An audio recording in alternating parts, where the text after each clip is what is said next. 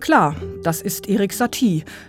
Oder nein, da ist der Dreiertakt, da ist der Wechsel zwischen Basston und gehaltenem Akkord in der linken Hand.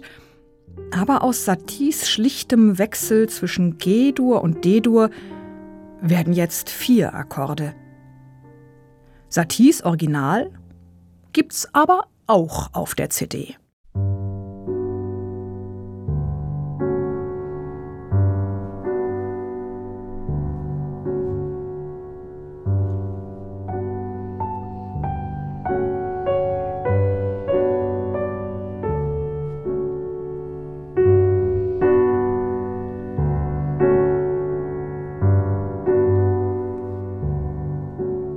Das ist der Anfang von Erik Saties erster Gymnopädie. Bertrand Chamaillou hat auf seiner neuen Solo-CD aber nicht nur Stücke von Satie aufgenommen, darunter einige der vielgespielten Gymnopädie und Gnossienne, sondern er stellt sie Klavierwerken von John Cage gegenüber.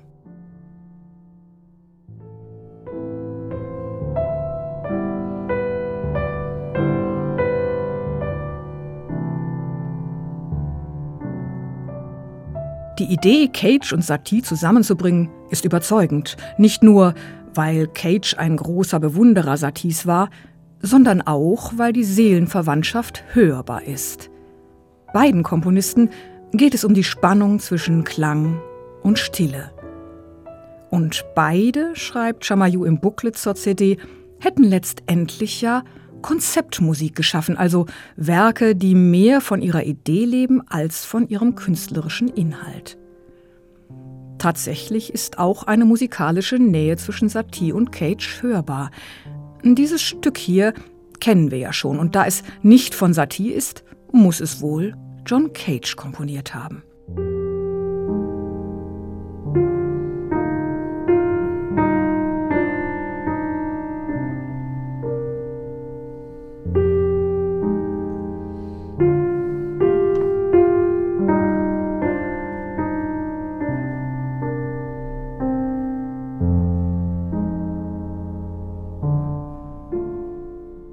All Sides of the Small Stone heißt dieses Stück, das sich in einem Notenordner des Komponisten James Tenney fand. Tenney war mit John Cage befreundet und das Stück wird heute Cage zugeschrieben. Seine Vorlage ist Saties erste Gymnopädie und die schlichten Melodien und wiederholten Begleitfiguren dreht und wendet Cage hier hin und her wie einen kleinen Stein, der so auf neue Weise zu glitzern beginnt. Die Verwandtschaft zwischen Cage und Satie zeigt sich auch in ihrem Spiel mit Tanzformen.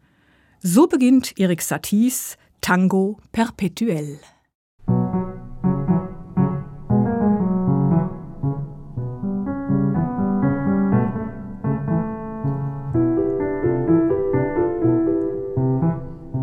Und so nehmen die ersten Takte von John Cages Perpetual Tango Saties unendlichen Tango auseinander.